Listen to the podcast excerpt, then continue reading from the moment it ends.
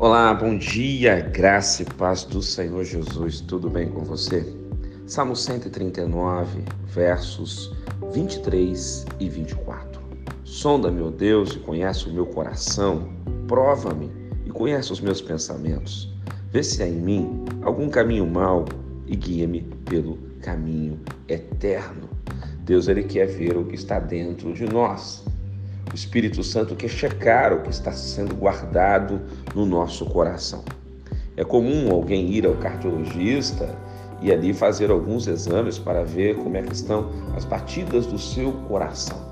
Hoje, o Espírito Santo quer checar o que está sendo guardado no seu coração.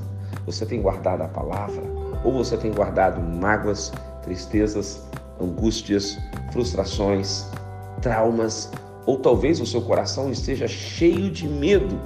Muitas pessoas neste tempo estão ativando no seu coração um sentimento de medo e de insegurança. Mas hoje Deus quer tirar todo sentimento ruim do seu coração e Ele quer te guiar por um caminho eterno, por um caminho seguro, por um caminho de paz, por um caminho de vida, por um caminho de fé.